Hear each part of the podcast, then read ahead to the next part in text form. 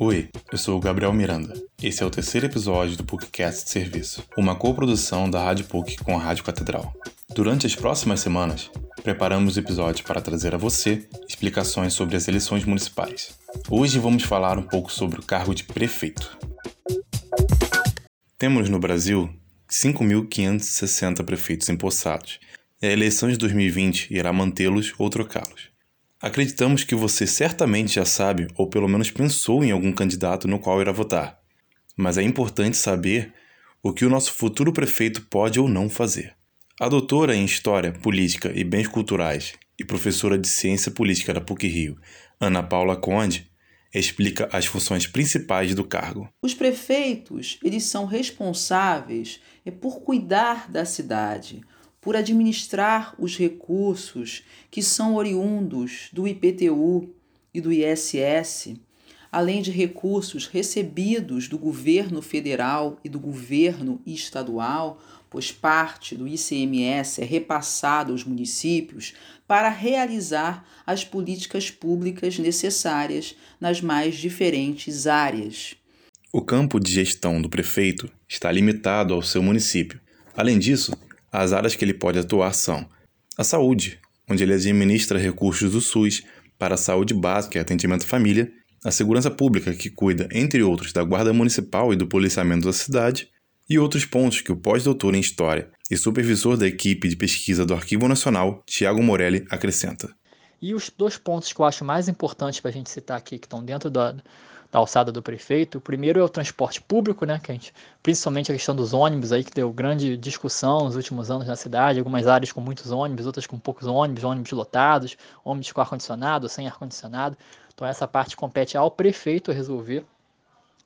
E o outro ponto que eu acho fundamental também junto com esse é a questão da educação, que compete ao prefeito cuidar da educação no âmbito municipal. Desde a creche até né, o, o nono ano, do ensino fundamental. Prefeitos fazem parte do setor executivo da política, ou seja, eles julgam as leis propostas pelos vereadores, cargo explicado na edição anterior. Além disso, podem fazer o caminho inverso, apresentando projetos para serem votados pela Câmara dos Vereadores. Os prefeitos também possuem as secretarias, que são departamentos responsáveis pelos diferentes setores, e as empresas municipais, que atuam no funcionamento da cidade, por exemplo, a Conlurb, responsável pela limpeza das ruas. Para a eleição no município do Rio, 14 candidatos disputam o cargo de prefeito. A última pesquisa do Datafolha mostra que o ex-prefeito do Rio, Eduardo Paz, do DEM, lidera as intenções de voto com 28%. Em seguida, o prefeito atual Crivella, do Republicanos, e a delegada Marta Rocha, do PDT, estão empatados com 13%. O próximo prefeito terá questões difíceis para resolver, como o alto número de casos e mortes por Covid-19 no município e os escândalos de corrupção envolvendo a cidade. Ana Paula Conde, que também é moradora da cidade do Rio, comenta: A sociedade está cansada e é importante que ela esteja atenta para se evitar que os cargos sejam ocupados simplesmente por conta desse troca-troca político, né?